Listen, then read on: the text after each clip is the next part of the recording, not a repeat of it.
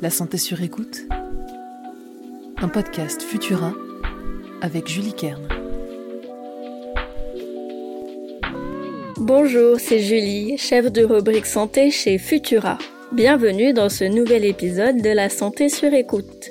Aujourd'hui, je rebondis sur l'actualité politique avec la réforme des retraites en explorant le lien entre grossesse et travail.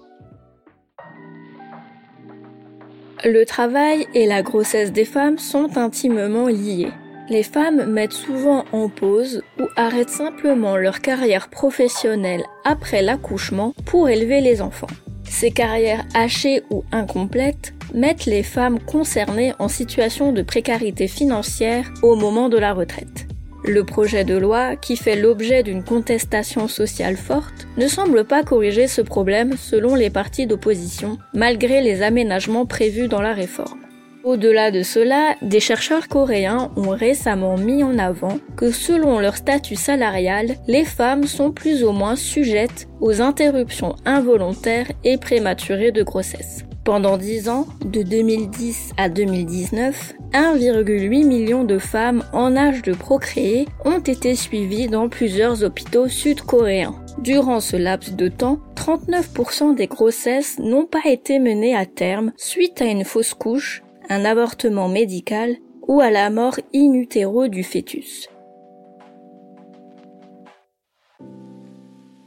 Parmi toutes les catégories professionnelles analysées, les femmes travaillant dans la vente et l'éducation ont la plus forte incidence d'avortements précoces et de morti-naissance, 13,3 et 0,6% respectivement. Celles qui travaillent dans la santé et le social ont l'incidence de mort in utero la plus forte de toutes les catégories analysées. 40% des femmes ayant vécu ce problème travaillent dans la santé ou le social. A contrario, les femmes travaillant dans la finance et les assurances sont les moins exposées.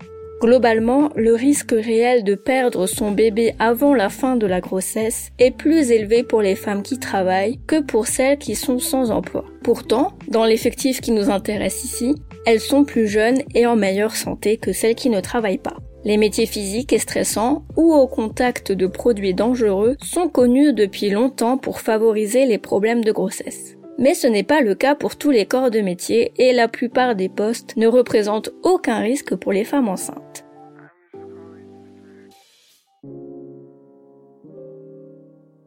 Une étude réalisée en 2015 dans 13 pays d'Europe a même mis en avant qu'être salarié diminuait le risque de naissance prématurée. Cette étude avait fait le même constat pour les infirmières et les travailleuses du secteur de l'agroalimentaire. Ces femmes-ci sont plus exposées aux fausses couches.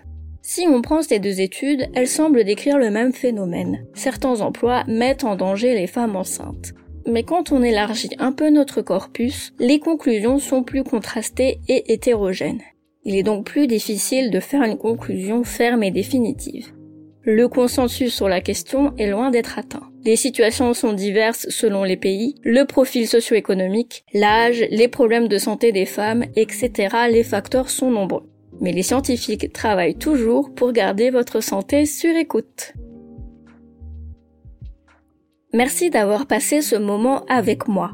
Vous trouverez les sources de cet épisode dans la description pour vous forger votre propre avis. N'oubliez pas que les informations partagées pendant cette capsule audio ne se substituent pas à un diagnostic médical émis par un médecin. Si vous avez le moindre doute concernant votre santé, n'hésitez pas à consulter un professionnel. Pour nous soutenir et améliorer notre visibilité, abonnez-vous et partagez ce podcast autour de vous. On se retrouve la semaine prochaine pour un nouvel épisode de la santé sur écoute. À très vite!